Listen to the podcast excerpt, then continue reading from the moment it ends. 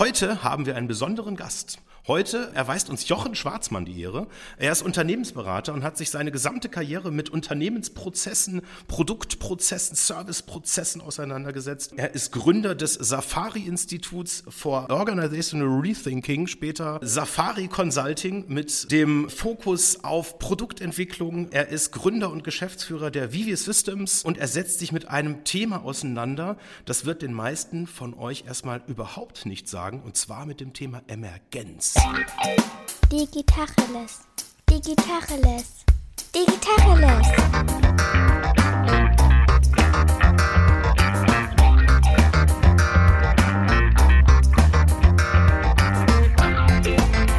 Mein Name ist Jens Wehrmann.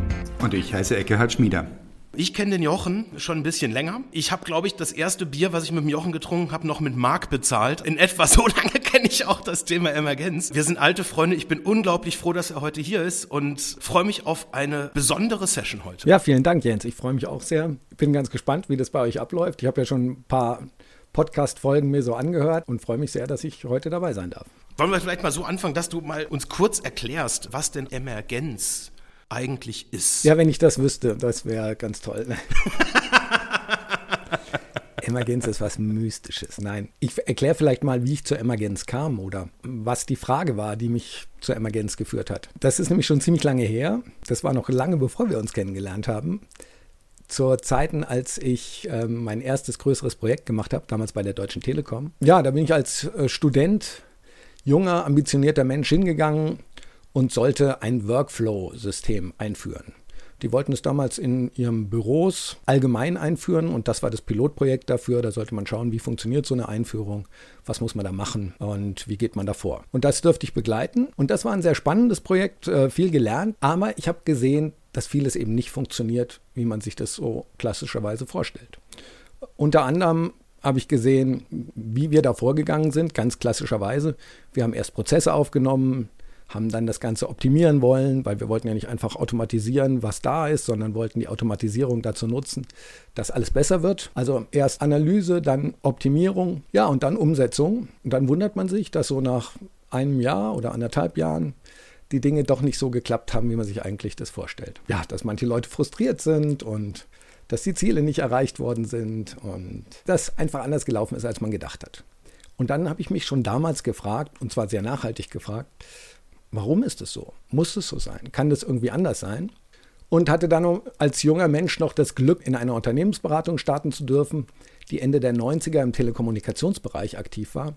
Und da dürfte ich ganz tolle Projekte als junger Mensch schon machen, ähm, ja, Unternehmensbereiche aufbauen, ganz neue Unternehmen mit aufbauen, ähm, IT-Systeme einführen etc. Und die Frage kam immer wieder auf, warum funktioniert es eigentlich nicht? Wieso ist es so traurig?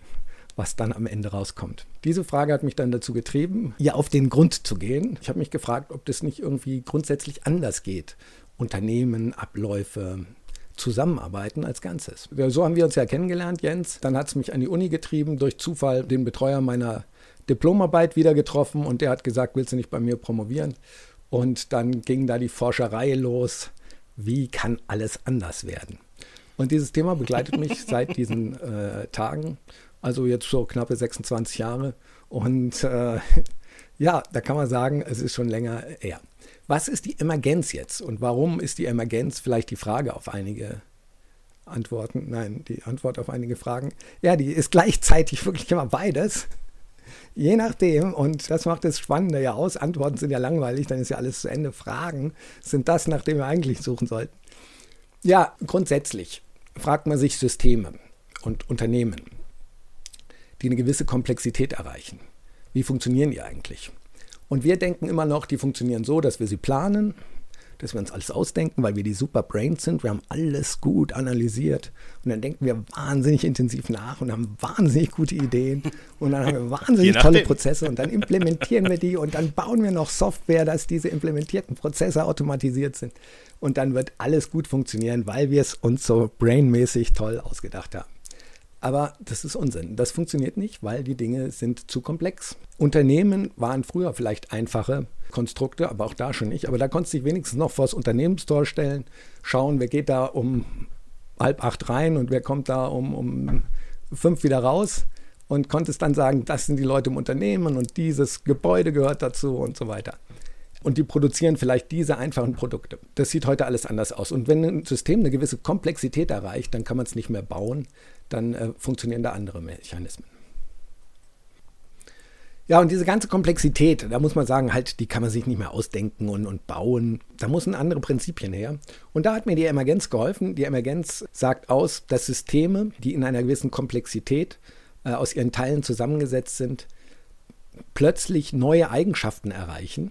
Und diese Eigenschaften kannst du nicht aus den einzelnen Teilen, die da zusammenwirken, erklären. Also das Ganze ist mehr als die Summe ihrer Teile. Aber das ist viel zu einfach gesagt. Man muss sagen, wenn du wirklich die Frage stellst, wie kommt Leben ins Spiel oder was ist eine Organisation, dann ist Emergenz im Sinne von dieser Nicht-Erklärbarkeit, aber im Sinne von dem Verständnis, da hängt viel dran. Was ist Komplexität? Wie wirkt sich Komplexität aus? Wie entsteht sie? Wie kann man sie auch systematisch weiterentwickeln? Äh, eine wahnsinnig tolle Antwort, weil sie einerseits nicht sagt, du kannst alles zusammenbauen wie eine Maschine und andererseits auch nicht sagt, da kommt ein Geist von außen nochmal drauf geflogen, der völlig unerklärbar ist, sondern es ist quasi eine Betrachtung des Systems und aus diesem System heraus entstehen völlig neue Eigenschaften und das ist was Faszinierendes. Wow, Jochen, man merkt dir die 26 Jahre an, die du dich schon mit dem Thema befasst. Das ist krass. Ich hätte das Bedürfnis für die Zuhörerinnen und Zuhörer nochmal ein oder zwei Gänge runterzuschalten. Das Phänomen Emergenz ist derart, dass ein System das aus Einzelteilen besteht, Eigenschaften hat, die aus dem Einzelteil heraus nicht erklärbar sind. Also ich habe einen Baum im Garten, von diesem Baum kann ich nicht schließen, wie ein Wald aussehen wird. Also ich habe ein Wäldchen ein bisschen weiter entfernt, auch eine Schrittlänge, da gehe ich in den Wald rein und dieser Wald, wenn man den platt machen würde und hätte einen Baum da, dann hat dieser Wald viele von seinen Waldeigenschaften verloren und dieser einzelne Baum, der da ist, der kann das nicht wiedergeben. Oder Wasser ist bei Zimmertemperatur flüssig ein Wassermolekül nicht. Und erst aus dem Zusammenspiel vieler Moleküle ergeben sich überhaupt die Aggregatzustände, dann noch in Verbindung mit Temperatur und so weiter.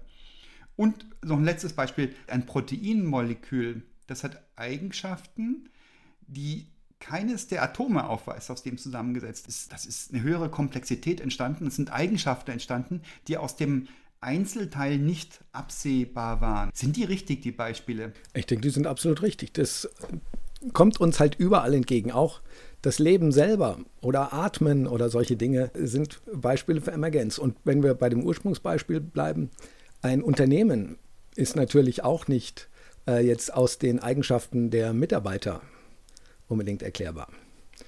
Einzelne Mitarbeiter wirken sich vielleicht sehr prägend aus, aber ein Unternehmen ist was anderes, was eine eigenständige Entität, ein eigenständiges äh, Wesen, kann man sogar sagen. Das äh, finde ich in der Betrachtung besonders spannend, wenn wir es nicht einfach nur als juristisches Konstrukt oder so betrachten, sondern als ein wirkliches Wesen, was in einer gewissen Art und Weise lebt oder auch, ja, auch einen Willen herausbildet und solche Dinge. Man spricht ja auch vom Wesen der Marke, also die Markenpersönlichkeit.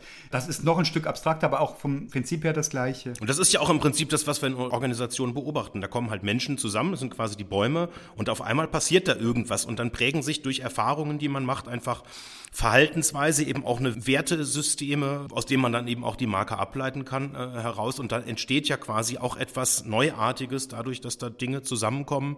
Je nachdem kann das ja sehr komplex sein, je nachdem, wo dieses Unternehmen dann halt irgendwie ist, passieren vielleicht andere Dinge und auf einmal ist da irgendwie was da und ja, vielleicht ist es Magie, vielleicht ist es irgendwie Zufall. Ich glaube, die meisten Unternehmen haben natürlich den Anspruch, dass sie sich vorher brainmäßig überlegt haben, wie sie das genau haben wollen, wie die Zielmarke aussieht, wie die Personas aussehen, wie die Recruiting-Strategie ist und am Ende natürlich der Zufall überhaupt keine Rolle spielt. Aber das ist, glaube ich, schon so ein zentrales Momentum auch, dass da etwas auftaucht und dass eben auch der Zufall auch eine explizite Rolle spielt dabei, oder? Ja, das wollen wir immer alle nicht. Den Zufall, wie wahnsinnig zufällig alles ist, das wollen wir nicht wahrhaben in unserem Leben. Wen habe ich geheiratet? Ist das die Traumfrau? Ganz bestimmt. Aber hey, ich habe sie zufällig kennengelernt. Und die ganzen Lebensentscheidungen, Karriereweg, alles, was ich bin, was ich gemacht habe, da ist natürlich eine ganz große Portion Zufall dabei. Wie gehen wir denn im Hinblick auf Unternehmensentwicklung mit diesem Zufall um? Wollen wir den auch nicht wahrhaben? Ich denke, in der bisherigen Art, wie wir Unternehmen gestalten und wie wir auf Unternehmen schauen, da wollen wir den Zufall möglichst draußen halten. Weil da wollen wir planen und die Sache im Griff haben, kontrollieren und ähm, ja, sagen, dass wir es uns erst überlegt haben und dann ist alles so geworden, wie wir es uns überlegt haben.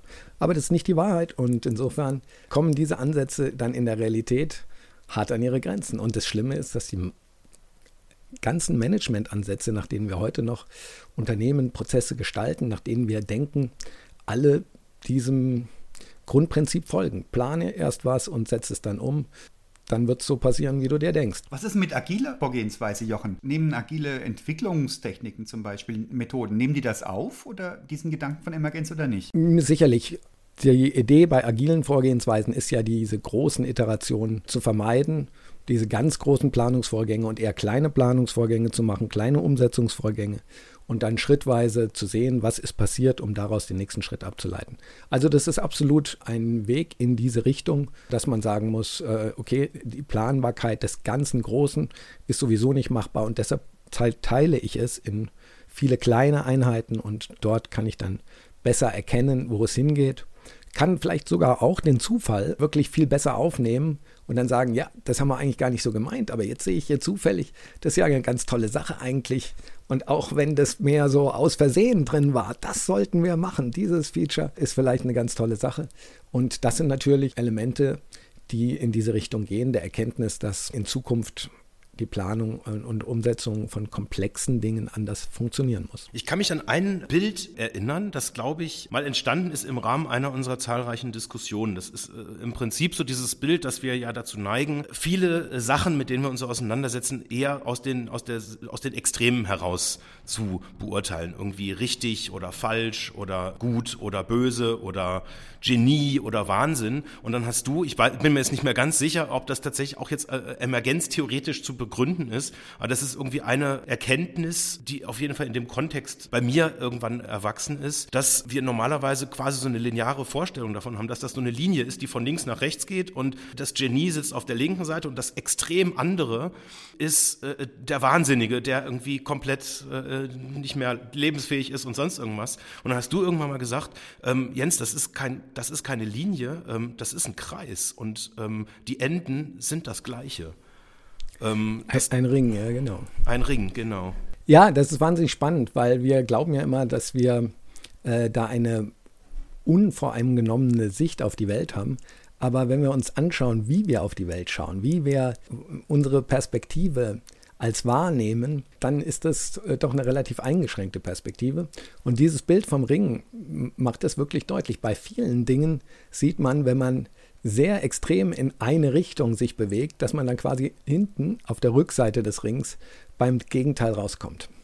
Und ganz spannend sind natürlich, wenn man sich darauf einlassen will, diese extreme Rückseite am Ring, wo du wirklich nicht mehr weißt, in deinem Beispiel, ob das jetzt das äh, tiefsinnigste war, was du jemals gehört hast, oder das oberflächlichste, sinnloseste. Das kenne ich allerdings kann. auch. Das, ab und zu liest man Postings, wo man da irgendwo zwischendrin sich bewegt, ja, in der Empfindung. Aber was heißt denn das? Also ich meine, die Leute, die Unternehmen führen heute, die sind ja nicht alle bescheuert. Die kriegen ja auch viele Dinge mit. Du sagst, trotzdem gehen wir im Großen und Ganzen noch so vor, als hätten wir die Kontrolle. Also ich denke, wenn wir uns dann wirklich in die Zukunft bewegen und nach völlig neuen Möglichkeiten suchen, wie wir gestalten können, da muss man einfach sagen, Optimierung, das funktioniert nicht in der Form.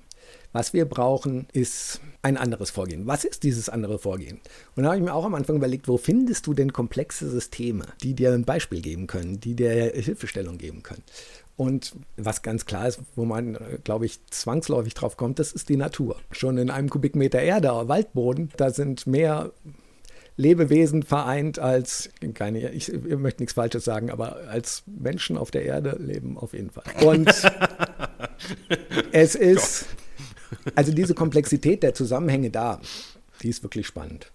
Und wenn man sich dann aufmacht auf diesen Weg, dann kann man sagen, wie macht es eigentlich die Natur? Und dann stellen wir viele Dinge fest, dass die Natur halt Dinge völlig anders macht als wir. Die macht keine Optimierung vorweg zum Beispiel, und versucht es dann umzusetzen. Da gibt es kein Superbrain, was sich alles ausdenkt, sondern wenn man so will, nimmt die den Zufall, Mutationen bei der Kopie von Lebewesen zum Beispiel, die verändern sich durch den Zufall, durch genetische Veränderungen bei der Kopie. Und dann wird geschaut, funktioniert das oder funktioniert das nicht. Es gibt dieses veränderte Lebewesen und dann bewährt es sich oder es bewährt sich nicht. Wobei das nicht immer das Stärkste sein muss oder so, was man da oft hört, sondern das, was am besten zu seiner Umwelt passt. Das Passen ist viel interessanter als, also fittest, Survival of the Fittest ist mehr Survival of das Passendste als jetzt das Stärkste oder das Tollste oder sowas. Das kann was ganz anderes im Einzelfall bedeuten. Aber das Spannende ist bei der Natur, die denkt nicht erst drüber nach, was ist zu tun und macht es dann, sondern die tut erst und prüft dann, passt es zum restlichen System. Das ist zum Beispiel ein grundlegender Änderung. Und wenn wir das so machen in Zukunft, dann machen wir Dinge grundlegend anders, als wir sie bisher machen. Aber ein wesentlicher Unterschied ist da, dass das, äh, die Natur oft das Individuum nicht ehrt, was wir allerdings gerne tun. Also wenn man sagt, naja, da haben wir eine Mutation und die ist halt eingegangen, blöd gelaufen für die Mutation, war wohl nicht lebensfähig und tschüss. Das würden wir mit Menschen nicht so machen. Vermutlich auch nicht mit Arbeitsplätzen, mit kommerziellen Unternehmen. Würden wir nicht wollen. Wir würden jedes Einzelne hätscheln und voranbringen wollen. Ich, ich kenne diese Kritik, aber nehmen wir es mal mal gar nicht erstmal auf Menschen oder Arbeitsplätze. Nehmen wir das einfach mal auf Ideen, Formulare, Aufgaben, Prozesse und ähnliches. Wir müssen meines Erachtens, wenn wir uns darauf einlassen wollen und diesen Weg gedanklich mitgehen wollen, dann müssen wir halt grundlegend Dinge anders denken. Dann dürfen wir Prozesse nicht mehr als vordefinierte Wege durch ein Unternehmen von Abläufen verstehen, sondern da müssen wir zum Beispiel in Populationen von Prozessen denken. Heute ist es ja so, dass Prozesse entweder so vorkommen, dass ein Unternehmen keine Prozesse hat für bestimmte Bereiche oder einen Prozess, genau einen.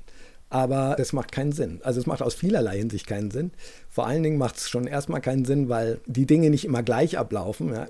Eins, das Beste für etwas zu suchen, ist ungefähr so toll, wie wenn du den perfekten Anzug schneidern möchtest, in der perfekten Größe für alle Menschen. Was da rauskommt, ist immer so ein Mittelmaß, was eigentlich für niemanden irgendwie äh, äh schön geeignet ist. One size fits all. Ich staune schon immer bei Socken, Größe 43 bis 46. Wie sollen die denn passen? Geht Und das musst du mir mal zeigen, wie das aussehen würde, wenn alle in einem Anzug rumlaufen würden.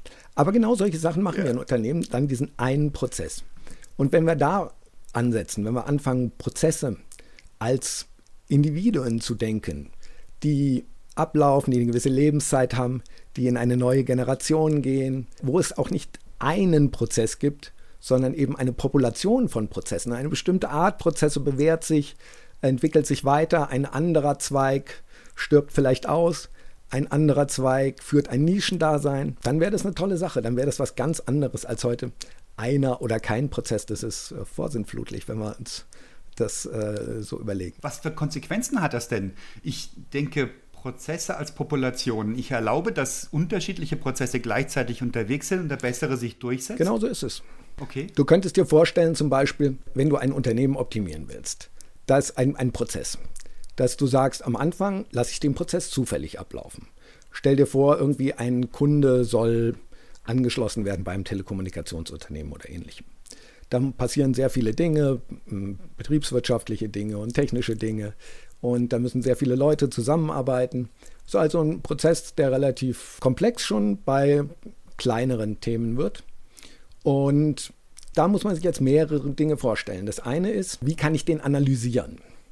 Und da schicken wir oft Herrscher an von Unternehmensberatern raus, die irgendwelche Prozessanalysen machen, was ganz schrecklich ist, weil ähm, da kommt oft nichts Gutes bei raus. Und selbst wenn die sehr gut drauf sind, dann dauert es in der Summe so lange, dass wenn die fertig sind, haben sich die Dinge schon wieder völlig verändert. Tendenz steigend heutzutage eh. Also die Prozesse ja, sind per se veraltet irgendwie gefühlt. Genau, weil sich halt die Dinge schnell ändern. Ja, aber ich glaube, das krankt ja auch ein Stück weit daran. Also wenn ich jetzt diesen Zufalls, äh, das, was du gerade als zufällig beschreibst, das ist ja, wäre jetzt so für mich die Garage, da sind die drei oder vier Gründer drin und die sagen, wir haben eine Idee, wir wollen einen Kunden anschließen mit unserer Dienstleistung, dann machen die das. Wahrscheinlich nicht auf die beste Art und Weise, aber die machen das halt irgendwie und dann merken sie, okay, jetzt irgendwie hat er die Leistung halt irgendwie konsumiert, jetzt müssen wir dem irgendwann auch noch Rechnung schreiben, also wenn sie schlau sind, machen sie es und irgendwann merken sie, okay, das hat funktioniert, wir haben jetzt halt so und so viel hunderttausend äh, Kunden da drauf.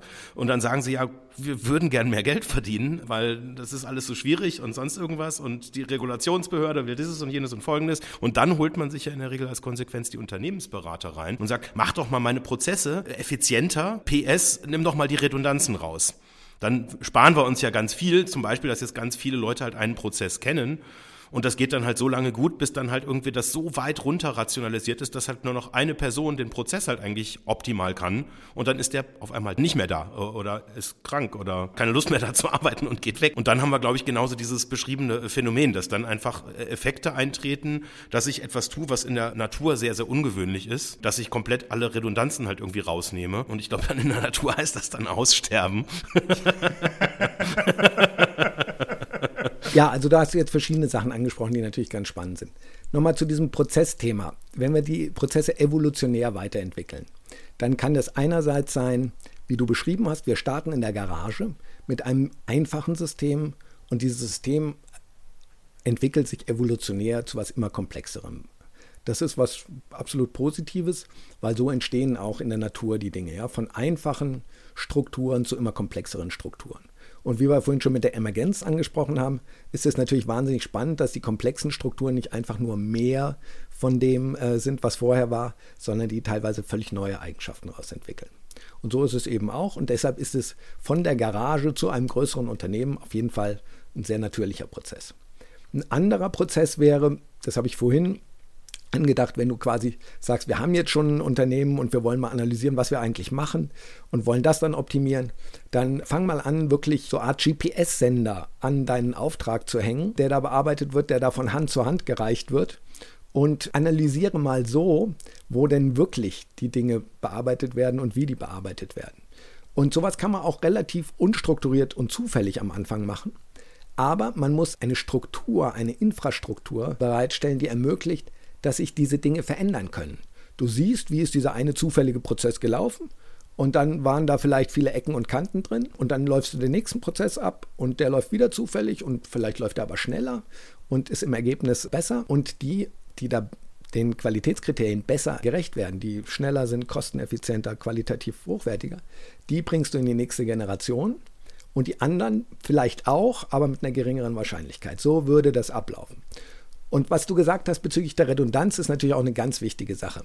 Ich sage, Redundanz ist der Kernpunkt, den man schaffen muss, den man nicht eliminieren muss, sondern den man schaffen muss, um eine Entwicklungsfähigkeit zu gewährleisten. Ein gutes Beispiel war, wenn irgendwie jemand weggeht und dann bricht was weg. Aber man muss sich das ganz allgemein vorstellen, wenn ich was weiterentwickeln will und ich setze nur auf eine funktionsfähige Möglichkeit, dann darf ich die nie anfassen, weil sonst, wenn die kaputt geht, bricht alles zusammen.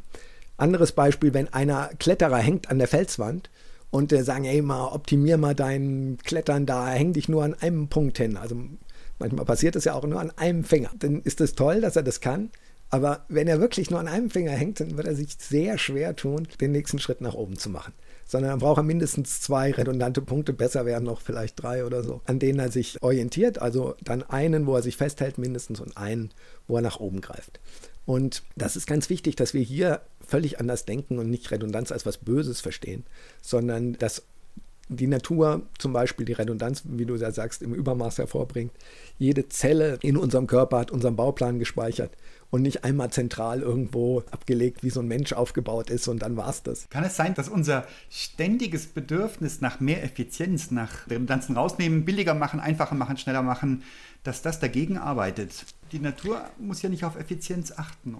Äh, natürlich doch. Wir haben ein Riesenproblem. Wir müssen unseren Blick erweitern. Wir schauen im Moment nur auf das Jetzt und versuchen das Jetzt zu optimieren. Das ist gelinde gesagt scheiße in Zukunft. Das muss man so deutlich benennen, wie es ist. Wir müssen in Zukunft nicht das Jetzt optimieren, sondern wir müssen die Optimierung optimieren. Wir müssen in die Vergangenheit und Zukunft auf diesen Zeitstrahl schauen und schauen, was passiert da. Und dann ist uns völlig egal, ob bei unserem aktuellen Stand irgendwie 50 Prozent optimal ist oder 95 oder 80. Das spielt keine Rolle, solange wir einen Prozess haben, von dem wir wissen, ein, ein Evolutionsprozess, der bewegt sich in die richtige Richtung. Weil was wir heute machen, wir haben Optimierung und wir sagen dann ganz toll, vielleicht so und so viel Prozent, 80 Prozent optimiert. Aber dann geht es immer in die falsche Richtung. Dann geht es, weil die sind starr, die Prozesse, die sind einmal eingeführt und gar nicht veränderbar, außer wieder durch radikale Neudefinition der Prozesse. Wenn wir das machen, dann sind wir immer auf dem Weg, alles wird immer schlechter und dann müssen wir es irgendwann wieder neu machen und wieder neu machen. Denkt anders. Mir fällt diese Verkehrswende ein, die gar nicht stattfindet. Ich sage, fahr doch nicht mit deinem dicken Diesel durch die Gegend. Und dann sagen die, ja, wie soll ich denn sonst da hinkommen? Ja, ist ja ist klar, die Infrastruktur passt noch nicht. Die letzte Konsequenz, das letzte Argument ist dann, ja, dann gibt es die ganzen Arbeitsplätze in der Autoindustrie nicht. Weil ich von jetzt überlege, wenn ich jetzt was wegnehmen würde von dem, was ich erkannt habe, ist verkehrt oder Flüge oder was auch immer. Ich nehme das jetzt weg, dann kann ich mir das jetzt nicht mehr vorstellen. Deswegen wird es nicht gemacht. Und da muss schon sowas wie eine Pandemie kommen, dass da ernsthaft reingegriffen wird. Also da muss schon das Leben auf dem Spiel stehen. Sonst gehst du nicht ran an das Zeug, was du jetzt gewohnt bist, jetzt kennst. Wie komme ich dahin? Du hattest vorhin gesagt, die Infrastruktur muss Veränderungen ermöglichen. Wie sieht eine Infrastruktur aus, anders als jetzt, die Veränderung ermöglicht? Ja, wir müssen eben schauen, dass wir Evolution und diese natürliche, dauerhafte Verbesserung in die Unternehmen reinbringen. Dass wir es ermöglichen, dass die Kräfte, die in diesem Unternehmen wirken, sich dauerhaft entfalten können. Und da hängt natürlich einiges dran. Wir reden zum Beispiel oft über das Thema Selbstorganisation, ja auch bei den agilen Methoden, dass man sagt, ja, komm, nehmt euch, was ihr findet und macht es und ihr organisiert euch im Team selber. Aber auch da sieht man oft die Probleme, dass das nicht so funktioniert, wie man sich es eigentlich wünscht, weil die Unternehmen eben von ihren Rahmenbedingungen da anders aufgebaut sind. Also es ist ein weiter Weg, ein Unternehmen zu bauen, was auf Evolution basiert, was sich auf Weiterentwicklung basiert. Ein Punkt, der ganz wesentlich ist, um das zu ermöglichen, ist, man muss die Kräfte dezentral fördern. Wenn du in die Natur schaust und schaust, wie regelt es die Natur, dann sind das immer in der Peripherie Dinge, die sich verändern und keine Gesamtplanung. Da sind es einzelne Elemente am Rand, die sich verändern. Und nicht irgendwie ein riesengroßer Schritt, der alles völlig neu kombiniert und neu zusammenfügt, weil diese Schritte nicht funktionieren in der Regel. Ich überlege mir gerade bei einer IT-Firma, da spielt Hardware eine Rolle, spielen Gadgets eine Rolle. Also Hardware ist das Werkzeug. Und ich erlebe bei Softwarefirmen ganz oft große Freizügigkeit bei der Wahl der Geräte. Und es gibt immer wieder auch Grenzen, die mindestens mit dem Argument Sicherheit dann verargumentiert werden. Kriegen Firmentelefon gestellt, was großartig ist. Das ist aber ein iPhone und ein Android-Telefon geht nicht, weil das ist nicht sicher genug, das ist nicht gut genug, zentral wartbar oder was auch immer. Ist das grundsätzlich eine Haltung, die gegenläuft? Sollten wir da mehr Risiko auf uns nehmen? Ich weiß nicht, ob das das beste Beispiel ist, aber das kann man natürlich sehr gut daran sehen, wenn man die Sicherheit so baut, dass sie darauf aufgebaut ist, dass man nur eine Art von Gerät verwenden kann, dann ist es natürlich eine relativ starre Sicherheit. Eine Sicherheit, die auf Eingrenzungen und Verboten beruht. Und äh, keine Sicherheit, die Entfaltung ermöglicht und, und Freiraum da ermöglicht. Aber es ist natürlich denkbar, dass man als Vorgabe im Unternehmen macht, du, der du das Sicherheitskonzept erstellst oder Abteilung, die ihr das Sicherheitskonzept erstellt, erstellt ein Sicherheitskonzept, was ermöglicht, dass genau diese Freiheiten bei jedem Einzelnen da sind, zu wählen, welche Hardware äh, möchte ich einsetzen und dass das Sicherheitskonzept darauf aufbauend trotzdem gewährleistet, dass die entsprechenden Anforderungen erfüllt werden. Ich habe mal ein Bild. Ich habe, ist schon ein paar Jahre her, im Urlaub oder eigentlich haben es die Kinder entdeckt, das war ein Baum, der hatte keinen Stamm. Ich weiß nicht genau, wie das entstanden ist, aber dieser Baum hat irgendwann, wahrscheinlich weil er gemerkt hat, mit dem Stamm ähm, ja, gibt es irgendwie ein Problem, angefangen, so Wurfwurzeln auszusetzen. Und im Laufe der, wahrscheinlich waren es viele Jahre, waren komplett um den eigentlichen Stamm rum überall diese, diese Wurfwurzeln, die dann die Nährstoffversorgung des Baums wahrscheinlich sichergestellt haben.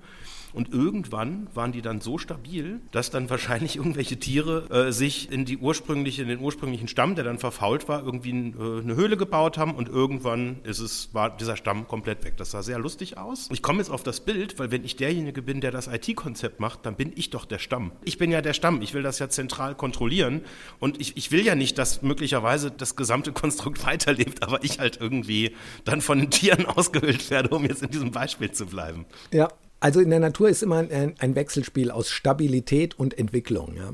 Dass du sagst, du gehst auf Bewährtes und du versuchst dich natürlich auch zu schützen und versuchst auch die Vorgehensweisen zu schützen. Natürlich ist ein Genset etwas zum Beispiel auch, was jetzt nicht beliebig verändert werden darf und äh, jedes Mal völlig neu äh, zusammengewürfelt äh, werden darf, äh, wenn es in die nächste Generation geht. Sondern grundsätzlich ist da eine Konstanz da. Aber trotzdem ist eben eine Eigenständigkeit da, dass eine nächste Generation von Stämmen oder Füchsen oder was auch immer, Individuen hervorbringen kann, die gewisse Dinge anders machen. Und die gewisse Dinge dann eben auch zufällig, sagen wir mal, besser machen. Und dann besteht die Möglichkeit, dass sich das, diese Idee, nennen wir es mal Idee, fortpflanzt und weiterentwickelt und mit anderen Ideen kombiniert zu einer stetigen Weiterentwicklung führt. Im Unternehmen würde man vielleicht sagen Handlungsfreiheit des Einzelnen und dass man dann im Zusammenspiel rückwirkend erst sieht, ist das jetzt eine gute Idee oder ist es vielleicht jetzt keine gute Idee gewesen. Und das auch immer in Relation sieht, ja, weil es kann da durchaus im Wald wie im Unternehmen Dinge passieren, die sind vielleicht jetzt erstmal eine schlechte Idee für die Situation, wie sie sich ursprünglich dargestellt hat, aber plötzlich kommen die mit einer bisschen anderen Situation in Kontakt, ein bisschen anderem Umfeld und dann kann dieser Fuchs, wenn er in den Nachbarwald geht, zum Beispiel aus irgendwelchen Gründen, da plötzlich Eigenschaften haben, die sich da als sehr lohnend herausstellen. Also um das so konkret wie möglich zu machen, die Handlungsfreiheit des Einzelnen optimieren, also potenziell Konzepte ja. so ausarbeiten, dass da nichts substanziell Gefährdendes passieren kann. Also klar machen, den Spielraum klar machen, aber den auch voll ausschöpfen lassen. Genau, wir müssen die Kräfte quasi, die in einem Unternehmen oder im Leben drin sind, die Selbstentfaltungskräfte, die in jedem Mitarbeiter, aber auch in jeder Idee, in jedem Prozess drin stecken, die müssen wir befreien, kann man richtig sagen äh, weil die wollen wir ja nutzen. Wir wollen diese Kräfte nutzen und im Moment schneiden wir die immer nur ab. Wenn wir sagen, hier ist eine vorgegebene Form, eine vorgegebene Stelle, da pressen wir dich rein, egal ob es jetzt sowas Dummes ist wie in einem Computer oder sowas Komplexes und Schützenswertes wie ein Mensch. Wir pressen das in die vorgegebenen Formen rein und dann wird alles andere abgeschnitten und dann ist nichts mehr mit Entfaltung der Möglichkeiten und, und diese Chancen und diese Kräfte wirklich nutzen um in die Zukunft Wie mache ich das, wenn ich zum Beispiel Abteilungsleiter bin und ich habe ein Team, das ist leistungsfähig, da weiß jeder, was er zu tun hat. Die einen sind ein bisschen, die würden mehr Raum genießen, andere würden Angst haben oder haben jetzt schon Angst bei dem vielen Raum, den sie jetzt schon haben. Was kann ich konkret tun, um diese Infrastruktur bereitzustellen, die Veränderung ermöglichen kann, von der du vorhin gesprochen hast? Was kann ich konkret tun, um die Handlungsfreiheit des Einzelnen zu schützen, zu fördern, ohne aber gleichzeitig, was weiß ich, drückende Umsatzziele oder andere Leistungs- oder Key-Performance-Indikatoren zu belasten.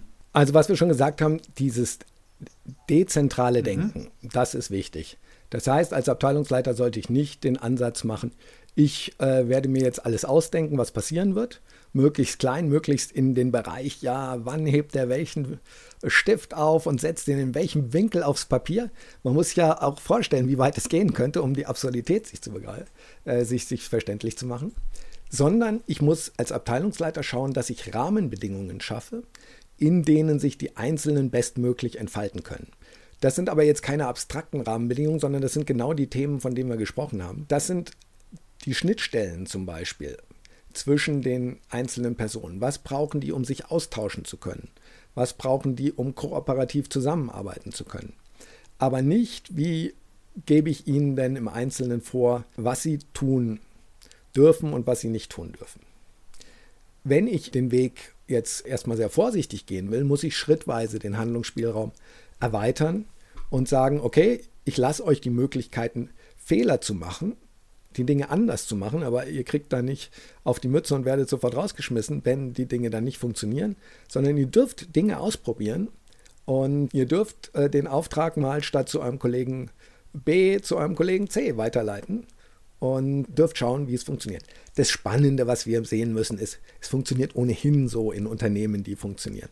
Bei der Telekom haben wir zum Beispiel als unseren größten Kunden über viele Jahre beobachtet, dass da alle neun bis zwölf Monate grundlegende Reorganisationen waren. McKinsey oder ähnliche sind wieder gekommen, haben wieder analysiert, haben wieder gesagt, ja, jetzt wissen wir aber wirklich, wie es geht. Und äh, dann haben sie neue Prozesse eingeführt. Warum hat das Unternehmen funktioniert? Nicht weil McKinsey neue Prozesse eingeführt hat, sondern obwohl das der Fall ist. Also ich kann mir vorstellen, dass da jetzt ganz, ganz viele Leute, die das hören, schmunzeln und nicken und sagen, stimmt, kenne ich. Aber nur, wenn die Türen zu sind, sonst schmunzeln sie nicht, trotzdem sondern weinen. immer Frage ist- ne? Trotzdem wiederholen wir das. Ja, und die Frage ist, warum funktioniert das Unternehmen trotzdem? Weil die Menschen genauso handeln. Die sagen, okay, jetzt kriege ich zwar neue Vorgaben, aber ich habe ja erstmal noch gar nicht verstanden, was die vorher waren. Jetzt kriege ich schon wieder neue. Was soll ich denn da machen? Und dann sagen sich, okay, wie habe ich das Problem eigentlich bisher gelöst? Ja, da kenne ich meinen Kollegen XY, der hilft mir bei dem und dem Thema immer. Dann verbindet man sich mit dem Kollegen XY und bildet so eine kleine Minigruppe für eine bestimmte Art von Problemlösung. Und dann gibt es andere, die haben das auch gemacht. Der Kollege in der anderen Abteilung hat sich mit einem anderen Kollegen zusammengetan, um auch solche, so eine Minigruppe, eine virtuelle zu bilden. Und dann können wir uns diese Minigruppen miteinander vernetzen, bilden eine größere Gruppe, die solche Probleme lösen kann und so weiter und so weiter. Und das sind genau diese Arten, wie komplexe Systeme und wie Emergenz entstehen kann. Und das ist der Grund, warum die Unternehmen überhaupt weiter funktionieren können, wenn sie von außen so massive Eingriffe bekommen, wie das oft bei Reorganisationen der Das klingt gleichermaßen beruhigend und grotesk. Ich habe mitgeschnitten, ganz spannend, Handlungsfreiheit des Einzelnen, Schnittstellen zwischen den Personen optimieren, Selbstentfaltungskräfte befreien, nicht nur die der Person, sondern auch von, von Prozessen und Organisationen von abstrakten Größen. Dazu ist dezentrales Denken wichtig und die die frohe Botschaft, Menschen handeln ja schon genauso und deswegen funktionieren Organisationen trotzdem, trotz unseres rückwärtsgerichteten und starren Denkens. Ich habe noch die Frage, welche Tools gibt es heute schon, die das unterstützen? Ich kann mir nicht vorstellen, dass wir Schlauberger Menschen, Kinder der Aufklärung, das nicht wirklich schon an mehreren Stellen beobachtet hätten und auch dort schon hinarbeiten. Wie kann ich das trainieren? Wie kriege ich mein Mindset in die richtige Richtung, systematisch, dass ich nicht in diese alten Muster falle, die mit Sicherheit mir auch antrainiert wurden? Also was du sagst, ist jetzt ganz zentraler Punkt, äh, weil Werkzeuge und Tools werden brutal unterschätzt. Viele Leute denken, oh, jetzt habe ich mir wieder was ausgedacht und jetzt brauche ich halt ein Werkzeug, was das umsetzt. Und denken, ah ja, Computer sind doof, die können nur vorgefertigte Abläufe und Definitionen runterrattern und dann machen die halt, was ihnen gesagt wird. Und Werkzeuge sind allgemein blöd. Es kommt auf den an, der ein Werkzeug benutzt. Und wenn der klug ist, dann funktioniert es gut und ansonsten nicht. Viele solche Dinge sind in den Köpfen. Und vor allen Dingen ist die Logik da, ähnlich wie bei einem Unternehmen, dass man sagt, erst der Plan, dann nutzt du das Werkzeug und dann machst du das einfach nach Vorgabe. Die Wahrheit ist aber, Werkzeuge prägen unser Denken und Handeln wie nichts anderes. Wir haben das einfach noch nicht verstanden, also die meisten haben das noch nicht verstanden, wie essentiell Werkzeuge sich auf unser Leben und Denken auswirken. Das ist so grundlegend, dass man zum Beispiel sagen muss, mit, selbst mit einem, selbst unser logisches Denken, wo wir ja immer der Meinung sind, da gibt es wenig Alternativen dazu, ist abhängig von einem Werkzeug, nämlich von der Schrift. Wenn ich es nicht aufschreiben kann, dann tue ich mich mit der Art Logik, die wir verwenden, wahnsinnig schwer. Dann gibt es andere Möglichkeiten der Erkenntnisgewinnung und Wissensvermittlung, die viel, viel sinnvoller sind als Logik. Ich will mal auch ein Beispiel geben, wie sich Denken verändert. Früher sind die Leute vielleicht durch die Wälder gezogen und haben in Liedern ihr Wissen festgehalten und haben es äh, so von Ort zu Ort getragen. Und der Baum war etwas Mystisches, dem man Leben zugesprochen hat in einer Form, dass der wie ein äh, magisches Wesen sich vielleicht verhält. Und der Himmel und die Wolken waren ähnliches. Und dann kommen wir in eine Art der Kommunikation durch Schrift, durch Buchdruck, später in einer ganz anderen Form nochmal, wo wir Wissen und Logik verbreiten können. Und plötzlich ist das das Vorherrschen und wir wollen alles analysieren und auseinandernehmen und genau verstehen, warum das so ist. Und denken dann, das ist ein guter Weg. Und das ist auch ein guter Weg, der hat uns sicherlich weit gebracht. Aber bei der Emergenz, wenn man die Emergenz anschaut, dann sieht man, dass ab einer gewissen Komplexität funktioniert das nicht mehr. Und es funktioniert eigentlich schon vorher nicht mehr. Nehmen wir ein einfaches Beispiel. Du willst überlegen, ob es eine gute Idee ist, deinen Finger in die Steckdose zu stecken. Da kannst du jetzt natürlich sagen, okay, mache ich mal eine Analyse, mache ich mal ein Physikstudium, ah, Stromstärke, Widerstand, äh, Temperaturentwicklung bei Widerstand, versuch das auszurechnen, ob das eine gute Idee ist. Da bist du relativ lang beschäftigt und es ist ein großes Risiko, dass du dich irgendwann verrechnest und die falsche Entscheidung triffst. Kann ich nicht empfehlen. Was du heute machst, wieder auf Basis von neuen Werkzeugen, Äh, was du heute machen würdest, wenn du keine Ahnung hast, ob das eine gute Idee ist, du gehst ins Internet und schaust, ob es schon mal jemand gemacht hat. Und dann sagt da einer, ah, ich habe das probiert neulich, es war ganz schlechtes Erlebnis. Hat mir überhaupt nicht gut gefallen. Möchte, möchte ich dir nicht empfehlen. Gut, und die, die es gemacht haben, haben auch Folgendes gemacht. da waren wir wieder ja, bei den aber, aber dann, denkst du, dann denkst du dir, ah, Einzelmeinung, da gebe ich noch nichts drauf und suchst weiter. Und dann findest du einen, dem hat es richtig Spaß gemacht. Aber Das ist dann aber ein, das ist dann nicht mehr der normale Internetraum. Das, da gibt es dann spezielle Was auch Foren immer, aber für. im Endeffekt wirst du dich entscheiden. Entschuldige, Jochen, entschuldige. Im Endeffekt ist, was du da machst, eine Art so ein kollektives Erfahrungswissen abfragen. Und am Ende entscheidest du dich und siehst, die Mehrheit ist eindeutig nicht da besonders glücklich aus diesem Experiment rausgegangen. Und deshalb sagst du, okay, ist eine schlechte Idee. Du hast keine Ahnung von Physik, Du hast keine Ahnung von Widerstand, Stromstärke, Wärmeentwicklung und so weiter. Aber du kannst eine klare Entscheidung treffen. Und das Witzige ist, wenn wir jetzt vergleichen, wie du früher Entscheidungen getroffen hast, den Baum als was Mystisches zu betrachten und ihn zu besingen, ganzheitlich zu sehen und diese Art von mystischem Erfahrungswissen zu vermitteln, dann ist das, was wir heute im Internet machen, gar nicht so viel anders von der Struktur. Also es ist auf jeden Fall deutlich näher daran, als an diesem logisch-analytischen. Ich versuche alle Fakten zu klären, versuche 220 Volt, ja, das bedeutet das und das, zu klären und dann Entscheidungen zu treffen. Und das müssen wir beobachten. Natürlich hat es eine andere Qualität, die Analyse im Internet, als das mystische Verständnis, aber es ist viel näher an diesem als an diesem analytischen dran. Und Emergenz nochmal in, in Gedanken rufen, die sagt klar, unsere komplexen Systeme, also alles, was spannend ist, funktioniert nach dem Prinzip, dass du es gar nicht verstehen kannst. Selbst äh, also die Steckdosen-Thematik, die kannst du ja vielleicht noch erschließen mit relativ langem Studium da von, von den physikalischen Kräften. Aber in den komplexen Systemen kannst du das ja selbst nicht mehr, selbst wenn du das willst. Und insofern müssen wir da anders denken. Und Werkzeuge sind eben, wie die erwähnten Werkzeuge, Schrift, Buchdruck, aber auch Internet, es sind Dinge, die unser Denken und Leben grundlegend verändern. Und wenn wir jetzt in Unternehmen diesen nächsten Schritt gehen wollen, dann brauchen wir da auch völlig neue Werkzeuge, die in einer völlig neuen Art diese evolutionären Prozesse unterstützen. Und an solchen Werkzeugen haben wir ja bei Vivi Systems gearbeitet. Bisher zugegeben jetzt noch nicht mit einem wirtschaftlichen Erfolg, aber als quasi Forschung, in welche Richtung das gehen kann und auch Konkretisierung der Ideen, dass man sie wirklich greifbar hat, ist da sehr viel passiert in den letzten. Jahrzehnten. Können wir das vielleicht mal einem konkreten Beispiel sezieren? Nehmen wir mal jetzt irgendwie ein Werkzeug, was glaube ich jeder von uns kennt, das Werkzeug E-Mail. Kannst du vielleicht am Werkzeug E-Mail mal so ganz grob beschreiben, was da jetzt im Sinn der Emergenz gut ist und was schlecht ist? Also eine E-Mail ist ja jetzt erstmal was relativ generisches. Insofern ist es was relativ Gutes und auch relativ Erfolgreiches, muss man über die vielen Jahrzehnte sehen, weil es generisch erlaubt, zwischen zwei Personen eine Verbindung, eine Kommunikationsverbindung herzustellen.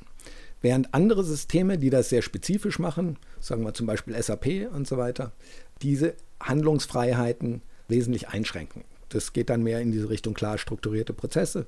Du kannst nur ganz bestimmte Sachen machen. E-Mail ist ein sehr generelles Werkzeug. Und in dieser generellen Möglichkeit hat es sehr viele Freiheiten und ist deshalb ein sehr erfolgreiches Werkzeug. Jetzt muss man aber schauen, was wir da für Probleme im Unternehmen haben. Und wir glauben ja an vielen Stellen, dass wir zu wenig Informationen haben und versuchen deshalb den Menschen immer mehr Informationen zu geben. Die Wahrheit ist, dass wir nur einen sehr begrenzten Horizont, Potenzial, Möglichkeiten haben, um Informationsströme überhaupt wahrzunehmen. Also das, da gibt es schon seit den 60er Jahren Studien und die bewegen sich auf jeden Fall im einstelligen Bereich von solchen Informationsströmen. Das Problem an E-Mail und in der Art, wie wir sie verwenden, ist, dass sie in der Form entartet ist, dass es immer mehr von ihnen gibt, dass diese Informationen, die innen drin sind, nicht strukturiert sind, dass man sehr lange braucht, um zu verstehen, bin ich überhaupt angesprochen? Was ist denn die Bedeutung dieser E-Mail? Welche Handlung wird von mir erwartet? Und äh, das ist ein Riesenproblem. Da gibt es übrigens eine ganz spannende Betrachtung bei der Kommunikation. Wenn wir diese Systeme gestalten und uns tiefer reinbohren, dann müssen wir uns zum Beispiel die Kommunikation anschauen und da ist E-Mail ein gutes Beispiel. Kommunikation denken wir immer, wäre was Symmetrisches, wo wir sagen, da ist ein Sender, der nimmt sich gewisse Zeit, schmeißt was rein und dann wird es übermittelt und auf der anderen Seite ist ein Empfänger und der holt es raus.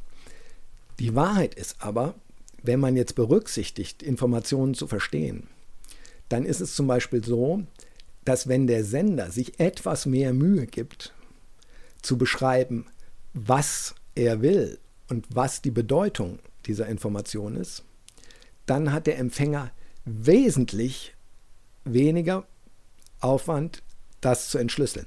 Ist ist wirklich so wie Verschlüsselungsverfahren beinahe. Da sieht man bei Verschlüsselungsverfahren zum Beispiel den Unterschied zwischen etwas multiplizieren, was äh, relativ leicht funktioniert, und im Gegenteil dividieren, was relativ kompliziert funktioniert. Und deshalb kann man Verschlüsselungsverfahren sich ausdenken auf dieser Basis. Und hier ist es das Ähnliche, da haben wir es nur noch nicht so entdeckt. Wenn wir Nachrichten schreiben, die völlig unstrukturiert sind, so wie E-Mails, dann haben wir das Problem, dass der Sender sich sehr leicht tut, einfach was abzuschicken und der Empfänger, gerade wenn der mit einer großen Menge konfrontiert ist, sich oft sehr schwer tut, das zu dekodieren und da der Aufwand in, nicht in einem guten Verhältnis steht. Wir, wir sehen ja auch Entwicklungen. Ja.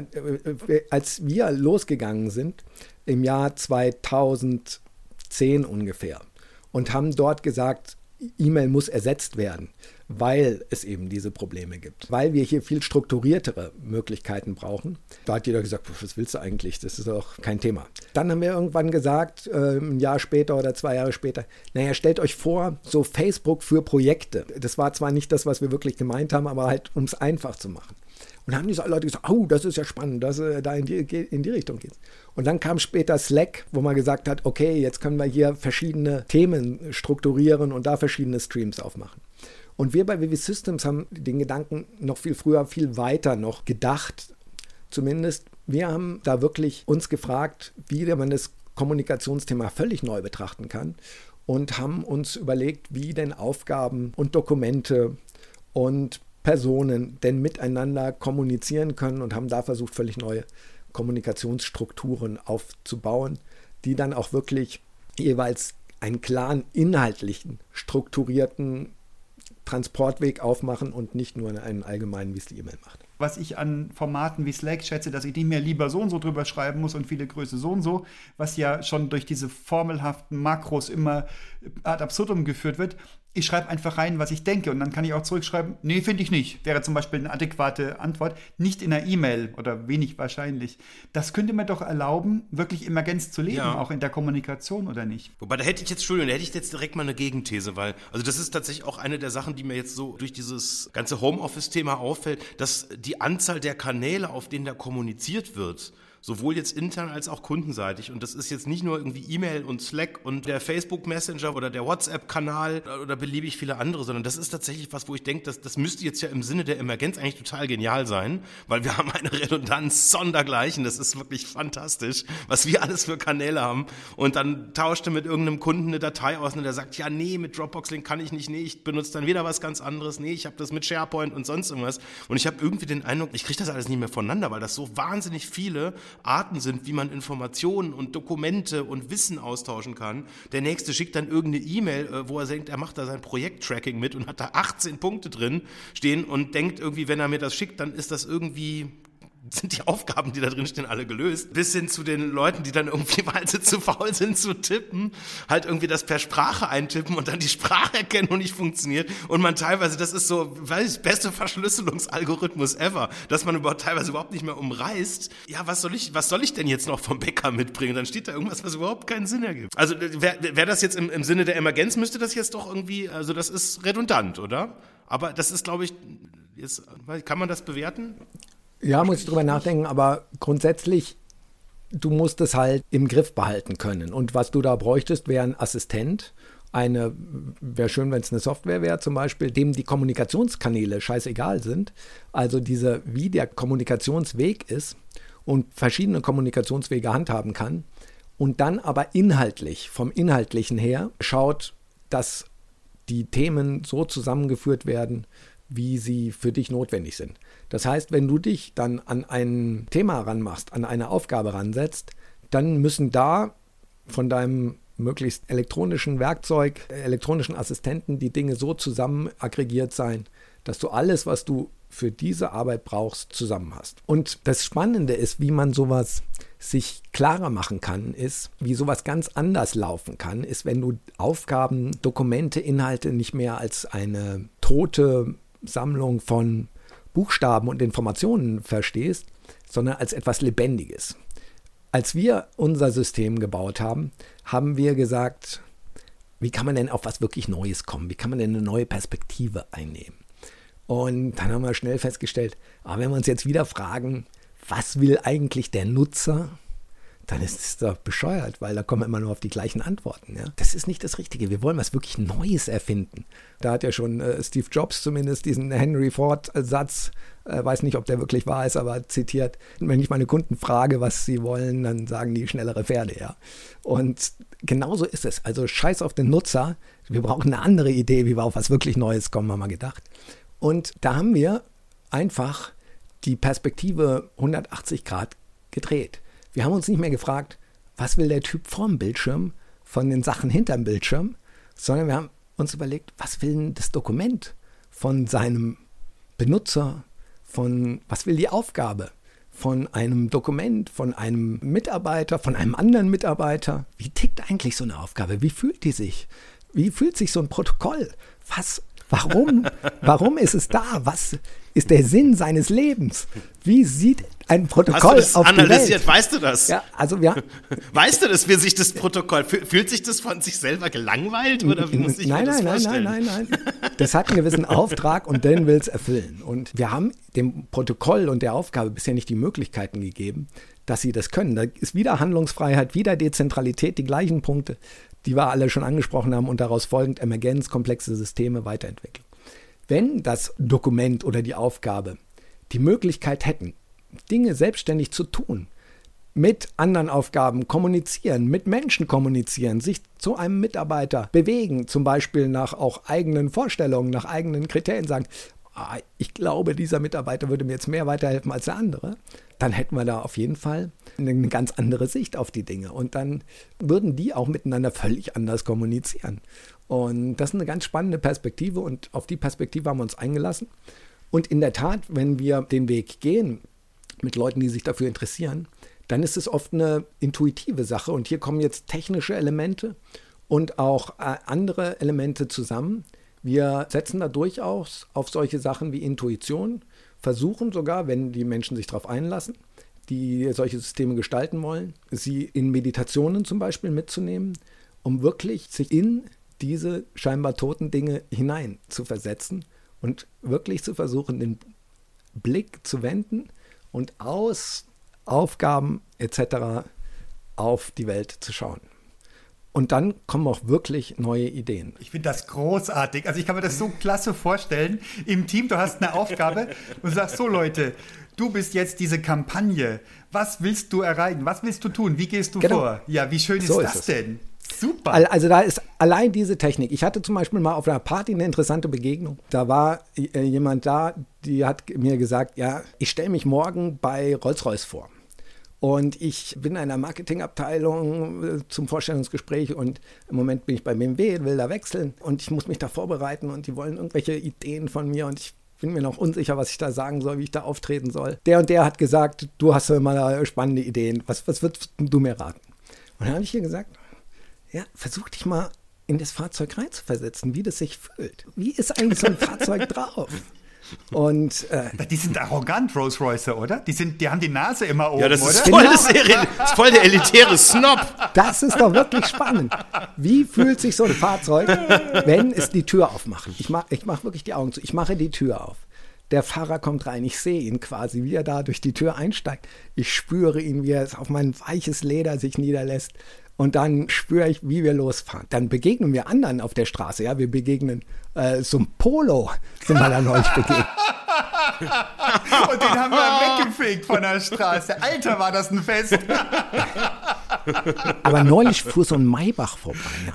Was meinst du, wie ich mich da gefühlt habe? Da war ich ja schon ein bisschen eifersüchtig, weil der hatte so ein bisschen andere, ein bisschen coolere Farben. Also wie, wie auch immer. Also im Endeffekt haben wir das durchgespielt auf der Party. Und es ging äh, nur eine Viertelstunde oder so. Aber die Ideenflut, die da aufkam und die Sichtweise, die sich da verändert hatte, das fühlte sich zumindest für sie in der Situation wohl ziemlich grandios an und äh, hat ihre Perspektive auf das Thema relativ stark verändert. Hat sie den Job bekommen? Das, das weiß ich nicht. Schade, das wäre natürlich die Pointe. Mich inspiriert das über die Maßen. Das kann ich konkret mitnehmen. Ja, nein, ich kann mir das vor allem jetzt an Beispiel von so einem Protokoll oder irgendwie einem Vertrag super vorstellen, weil da gibt es ja immer ganz konkrete Dinge, die wirklich zu tun sind. Und das ist ja ein, ein völlig anderer äh, Perspektive, wenn ich jetzt sage, ich bin ein Protokoll, da steht zum Beispiel drin, was sind die nächsten Schritte. So, und wenn ich weiß als Protokoll, dann sage ich, hey, ein Kapitel von mir heißt, ich habe noch nächste Schritte, ja, dann, dann ist ja das nicht vorbei, wenn ich es quasi, wenn es aus dem Drucker raus ist und irgendwo rumliegt, sondern dann habe ich doch den Impuls zu sagen, hey, da sind jetzt noch fünf offene Punkte und jetzt muss ich die Leute kontaktieren, damit ich mein Ziel, dass meine Bevor Existenz ich in den Reitwolf gehe, will ich das noch dass gesehen das, haben. Dass das alles Sinn, dass das alles Sinn ergibt, das ist doch, das ist zu wenig, wenn ich nur quasi ausgedruckt worden war. Absolut, so ist es. Das kann ich. Da fühle ich mich als Dokument, ich fühle mich sowas von beleidigt. Nicht ernst und genommen. Irgendwie, weiß ich nicht, das ist, das, nee, es ist nicht okay. Das ist einfach. Dann die nächste Frage Idee. ist ja, was denkt mein Dokument von mir? Oh Gott, muss ich mich schämen? Ja, genau. War. Das denkt, was ein Idiot! Da stehen fünf To-Dos und er hat nur zwei gemacht und die anderen wurden, ich weiß ich nicht, vergessen oder falsch verstanden. Noch viel schlimmer. Doch. So denken Dokumente heute. Das sind auch arrogante Snobs, aber sowas von. Absolut. Jetzt äh, führen wir mal die ganzen Stränge zusammen, weil das ist nämlich spannend an dieser Stelle. Äh, wenn wir über das Protokoll und Dokumente und wie die denken und wie man Unternehmen optimiert und Emergenz, Evolution, alles das, worüber wir gesprochen haben. Jetzt stellen wir uns ein Dokument vor, was handlungsfähig ist. Diese Handlungsfähigkeit kann relativ banal sein. Was sind die Vivi Systems Dokumente? Was können die zum Beispiel? Die können erkennen verschiedene Dinge. Wenn ihnen jemand einen Inhalt hinzufügt, einen völlig neuen. Zum Beispiel sagt ein Mitarbeiter, wir brauchen bei unserer technischen Bestellung nicht nur das, sondern brauchen noch weitere Details und fügt solche Inhalte dazu. Wenn das Dokument erkennen kann, aha, derjenige fügt den Inhalt grundsätzlich dazu und im weiteren Verlauf derjenige befüllt den Inhalt. Da schreibt einer was rein. Unsere Dokumente erkennen auch, wann liest einer den Inhalt, weil der muss den Inhalt erstmal aufdecken, wie so eine Karte quasi umdrehen, damit er den Inhalt sieht. Also sieht er, wer liest den Inhalt. Wenn so ein Dokument jetzt gar nicht mit KI gedacht und das ist alles viel zu weit und geht am Kern vorbei, die Fähigkeit hat, sich zum Beispiel selbstständig zu Mitarbeitern zu bewegen oder im ersten Schritt zu erkennen, wie der Ablauf ist, unsere Dokumente erkennen das, dann sagt es, okay, Mitarbeiter 1, dann bin ich zu Mitarbeiter 2 gegangen und Mitarbeiter 3 und 4. Und es muss gar nicht äh, zentral sein, das reicht, wenn das Dokument das dezentral seinen Lebensweg kennt. Und dann geht das Protokoll oder, oder der Auftrag vielleicht in die nächste Generation. Dann sagt der nächste Mitarbeiter, okay, ich brauche jetzt wieder so einen Kundenanschluss. Und dann sagt er, okay, da gab es ja schon mal einen, der vielleicht sogar zufällig durch das Unternehmen gegangen ist, aber vielleicht auch strukturiert. Und den nehme ich einfach und erwecke den wieder ins Leben. Ja. Und dann geht wieder so ein Kundenanschlussdokument mit seinen Feldern, bis es fertig erledigt ist, durchs Unternehmen. Dann hat man schon zwei. Und diese zwei können ihre, ihren Gencode austauschen. Wir haben verschiedene Gencodes hier. Wir haben inhaltliche Gencodes, was wurde da hinzugefügt, was wurde gelesen. Wir haben Ablauf-Gencodes, die, nennen wir das ruhig mal so groß, obwohl es vielleicht relativ banal ist, die, die Abläufe sind. Jetzt äh, treffen sich zwei Dokumente, die durchgelaufen sind. Wenn nur die zwei sich treffen und nehmen wir mal nur ihren Ablaufgencode und äh, wer, wer, wer was angeschaut hat, dann können die sich darüber austauschen und können zusammen quasi erkennen, äh, schon die ersten Abhängigkeiten. Welche Informationen sind wirklich von welchen abhängig? Welche können parallelisiert werden? Welche Stränge und so weiter. Erst recht, wenn man da eine gewisse Population von Prozessen hat, die wirklich andersartig, zufällig, frei durch das Unternehmen gelaufen sind, dann können diese Informationen, wenn die zusammengebracht werden, und zwar nicht zentral, das muss gar nicht zentral erfolgen. Ich bin der Meinung, dass es eher negativ ist, wenn es zentral erfolgt. Wenn es lokal erfolgt und zwei, drei Prozesse äh, kommen da zusammen und oder vielleicht auch immer nur zwei und dann wieder zwei andere in der nächsten Generation und wieder zwei andere, dann können daraus systematisch Optimierungen entstehen und rein von diesem Dokumentenhaus quasi ausgehen.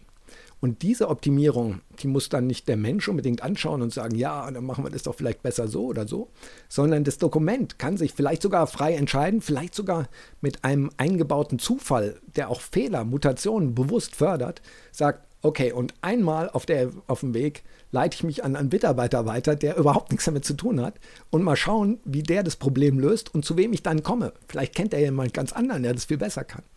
Und am Ende wird sich aber herausstellen, weil ich messe auch die Kriterien, die Kosten, die Zeit oder was auch immer ich messen will und die Qualität. Vielleicht kann man da auch sagen, dass am Ende bewertet wird, ob das alles erfolgreich war oder ob das vielleicht äh, aus irgendwelchen Gründen äh, qualitativ nicht so gut eingeschätzt wird.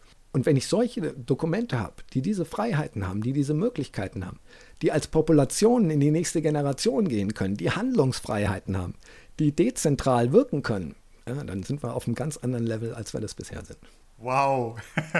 mir bleibt da krass die Spucke weg. Ich überlege mir gerade, was mein Mikrofon von mir denkt. Komm nicht immer so dicht, Herr Schafts. mein Mikrofon freut sich gerade, dass ich einen Popschutz verwende. Sehr schön. Jetzt, du bist da auf einer ganz eindeutigen Schiene gerade. Ich weiß nicht, ob wir das wollen. Jochen, das, Nein, ich meine, die haben alle Spaß im Hintergrund. Das ist, ich, ich, ich, ich stelle stell mir gerade meine, meine Festplatte vor. Da geht's. Jochen, du vermittelst mir das Gefühl, dass du da einen Schatz gehoben hast, beginnend von vor 26 Jahren, über ähm, wahrscheinlich ungezählte Vorträge, so routiniert wie du Beispiele ranführst und so weiter, über eine Firma, wo du sagst, die ist noch nicht mit einem erfolgreichen Produkt auf dem Markt wie fühlt sich das an für dich? Bist du verzweifelt, weil die Menschheit das nicht kapiert? Bist du am Missionieren? Denkst du, da sind ja jetzt schon so viele Dinge, das geht in die Richtung und wir müssen bloß zuwarten? Was ist dein Gefühl dabei? Ja, da sprichst du was an, was schon äh, Schmerzen verursacht bei mir ein bisschen. Weil klar, wenn man so lange sich mit so einem Thema so intensiv beschäftigt, auf verschiedene Arten, angefangen ja mit den Ursprüngen, später die Doktorarbeit, die leider ja auch nicht erfolgreich war. Das war meinem Doktorvater 2000 zu innovativ, zu weit weg von dem, was die äh, Leute sich da um ihn herum vorstellten. Ich habe da 300 Seiten geschrieben und mit ihm dann das besprochen und er hatte Angst davor.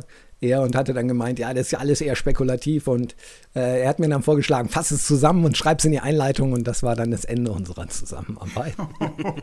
Hast du einen Doktor bekommen noch oder? Nein, nein, äh, ich habe dann auch gesagt, damals war ich vielleicht auch noch äh, sehr, sehr, noch viel radikaler drauf, als es heute der Fall ist. Damals habe ich keinen Millimeter zurückweichen wollen von Innovation und habe quasi äh, dann umgekehrt gesagt, hey, wir sind ja hier in der Wissenschaft, wir wollen ja Wissen schaffen und nicht irgendwie Wissen verwalten. Aber auch in der Wissenschaft gibt es da halt klare Regeln, Vorgaben, äh, wie man sich da verhalten muss, damit man da erfolgreich ist. Und damals wollte ich mich nicht drauf einlassen und dann äh, habe ich das auslaufen lassen, obwohl es, wie gesagt, schon sehr weit fortgeschritten war und ich mich da ja auch mehrere Jahre mit dem Thema aus der Perspektive beschäftigt hatte, viele äh, Vorträge gehalten hat. Und ja, das eine sehr spannende Zeit war. Aber ich habe mir dann halt gedacht, naja, gut, du hast es ja eh nicht wegen Doktortitel gemacht. Du wolltest ja was umsetzen und was bewegen. Und dann haben wir die Unternehmensberatung gegründet. Und dann haben wir aber da festgestellt, das ist auch nicht leicht, diese neuen Themen da zu vermitteln, weil wenn die halt wirklich neues Denken und äh, wirklich ein weitreichendes Umdenken erfordern, dann ist der Schritt doch relativ groß. Die Leute haben operative Probleme und die sagen, lösch mir mein Feuer und äh, mit deinen Themen können wir uns vielleicht mal beschäftigen, wenn wir ganz viel Zeit haben. Und im Endeffekt kommst du dir als Unternehmensberater, der so etwas umsetzen will, der sagt, ich habe da eine Mission, will da was ganz neu machen, kommst dir mal vor wie jemand, der in Speakers Corner auf die Kiste steigt und sagt, ich weiß, die Erde kann gerettet werden, wenn ihr nur den richtigen Weg einschlagt. Folgt mir! Und die Leute sagen, ja, war eine lustige Zeit, aber jetzt fünf Minuten vorbei, jetzt muss ich weiter einkaufen gehen, ich habe Wichtiges zu tun. Äh, also das war auch nicht der Weg und ähm, dann haben wir irgendwann, habe ich irgendwann erkannt, äh, dass die Werkzeuge eben diese große Rolle spielen und mich aufgemacht, äh, nochmal eine Neugründung Richtung Software zu machen. Aber diese Komplexität, die sich da auftut, die ist schon sehr groß gewesen.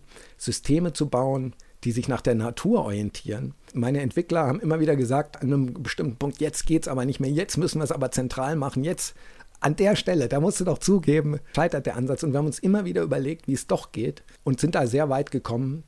aber äh, vielleicht auch ein bisschen Angst vor diesem Neuen, auch vielleicht sogar bei mir und bei uns, dass wir nicht selbstbewusst genug aufgetreten sind an der Stelle. Da braucht es halt wirklich einen langen Atem und eine Überzeugungsfähigkeit, die sicherlich da war.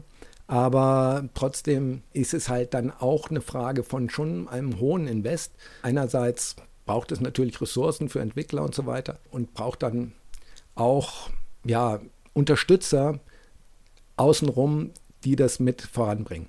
Und wir haben immer wieder Leute gefunden, die total fasziniert davon waren, die ein Stück des Weges gegangen sind. Aber irgendwie äh, ist uns dann halt die Puste auf dem Weg ausgegangen.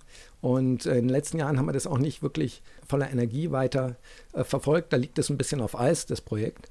Aber wir schauen einfach, was möglich ist. Und vielleicht ist euer Podcast ja auch ein Anlass dafür, dass sich da äh, Leute, die interessiert sind, die da gerne tiefer reinschauen wollen, die es einfach spannend finden oder die sich in irgendeiner Form einbringen wollen, auch in Kontakt treten zu uns und da schauen wir, was sich ergibt. Und ich würde mich sehr, sehr freuen, wenn das von der Wirksamkeit noch deutlich stärker wird, als es in der Vergangenheit der Fall war. Kontakt at vvsystems.de.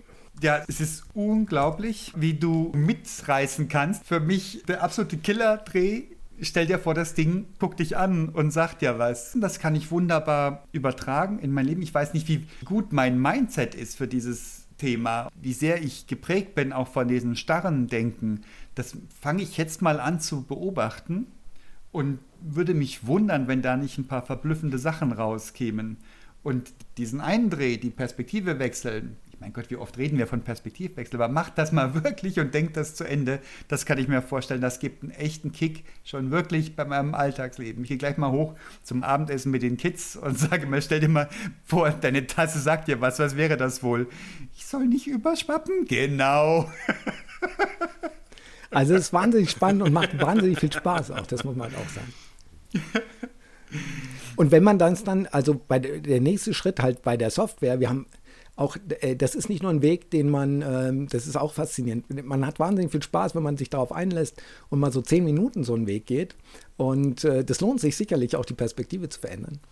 Aber es ist auch faszinierend, wenn man den Weg noch viel länger geht.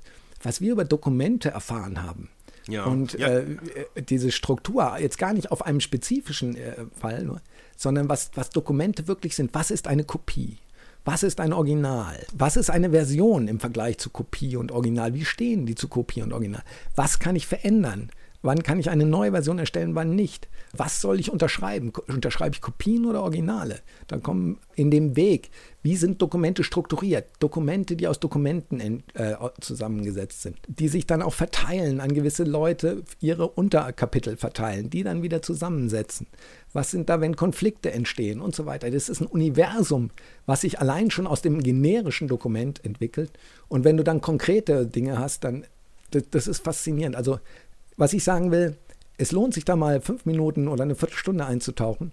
Wenn du dich weiter darauf einlässt, ist es noch faszinierender, was sich da wirklich für ein Universum bei einfachsten Dingen entwickelt.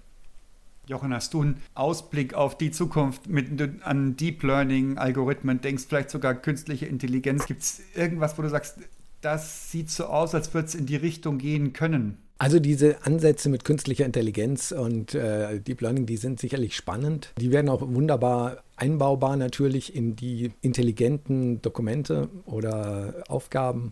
Und es bleibt nicht bei Dokumenten und Aufgaben, sondern wenn wir halt äh, zu Rolls-Royce gehen würden, dann würden wir den Rolls-Royce selber als Objekt abbilden, der verkauft werden will oder der was auch immer er tut. Es würde dann ein Objekt geben in unserem System, das Rolls-Royce wäre und das würde auch so aussehen wie ein Rolls-Royce. Und da ist sicherlich ein Element, wenn man äh, äh, das hinzufügt, künstliche Intelligenz und sowas, dass da richtig Zusatznutzen rauskommen kann, wenn man das äh, gut macht. Aber es ist nicht der Kern der Sache. Wenn ich mir Emergenz anschaue, komplexe Systeme, dann ist der Kern der Sache, dass ich verstehe, wie diese Komplexität entsteht und sich weiterentwickelt. Und das heißt, viele kleine Elemente schaffen, die in sich relativ einfach gebaut sein können Deine Gehirnzellen zum Beispiel sind einzeln gesehen relativ schlicht aufgebaut. Mach jetzt keinen ah, Fehler. Die einzelne Zelle, Wie? da kannst du leider nichts machen. Aber es kommt auf die Verbindungen an. Das ist das Wichtige. Ah, jetzt, Und wenn ja. die gut sind, finde, finde den Fehler. Fehler. Finde den Fehler. wenn die gut sind, dann kannst du enormes Potenzial freisetzen. Ne? Das Gehirn funktioniert nicht so gut, weil äh, die einzelne Zelle so ein, so ein Brain ist, sondern das Brain ist erst ein Brain, weil wegen der Vernetzungen. Das ist das Faszinierende. Die Anzahl der Kombinationen in der Vernetzung, das ist das, was ganz toll ist und wo die Komplexität entsteht. Und wenn man diese Systemvernetzungen versteht, wenn man einzelne, wir sind wieder dabei, die Dinge zusammenzufassen, dezentrale, handlungsfähige Elemente hat, die zusammenwirken und die eine Handlungsfreiheit haben, neue Verbindungen aufzubauen und über diese neuen Verbindungen zu interagieren, dann entsteht insgesamt ein System, was nicht nur komplex ist und, und äh, tolle Dinge machen kann, sondern was Qualitäten entwickelt, die einfach völlig neu sind in dem Universum, die es einfach noch nie vorher gab. Und das ist eben Emergenz. Und dann brauche ich eben gar nicht so, so viel Intelligenz vorne mir auszudenken, sondern ich sage einfach, wie kann ich das System in kleine, handlungsfähige, sich selbst vernetzen können Einheiten aufteilen, ihnen diesen Freiraum geben, eine Infrastruktur geben, wie sie sich diese Vernetzungen auch gestalten können und weiterentwickeln können. Und dann komme ich eben zu solchen Lösungen, die unseren bisherigen extrem überlegen sein können. Wow. Dankeschön. Bin beeindruckt, Jochen. Darf ich noch eine, eine sehr persönliche Frage stellen in dem Kontext? Ja. Wenn jetzt eine Fee um die Ecke kommen würde, die den Podcast gerade gehört hat, und du hättest einen Wunsch oh, oh. frei, was wäre das? Also, ich kann es gar nicht so genau sagen, Jens, leider. Also, was ich mir wünschen würde, ist wirklich eine, eine Wirksamkeit, dass diese Ideen selber zum Leben erwachen und auch die Ideen jetzt einerseits als Konzept, andererseits in Form von Software, in den vielen Möglichkeiten, die wir im Laufe der Zeit da entwickelt haben. Ich würde mir wünschen, dass es wirksam wird. Ja? Dabei geht es jetzt auch gar nicht um, um finanziellen Erfolg, wobei das natürlich ein guter, guter Spiegel ist für eine Wirksamkeit und für einen Erfolg. Äh, das will ich überhaupt nicht sagen. Aber mir würde es wünschen, dass es in die Welt kommt, in irgendeiner Form, mehr als es bisher der Fall war. Und ähm, wenn die Fee mir da einen Weg zaubern könnte, dann würde ich den gerne beschreiten. Ein sehr schönes Schlusswort. Ja, Dankeschön, Jochen. Großartig. Ich danke euch sehr, dass ich bei euch sein durfte.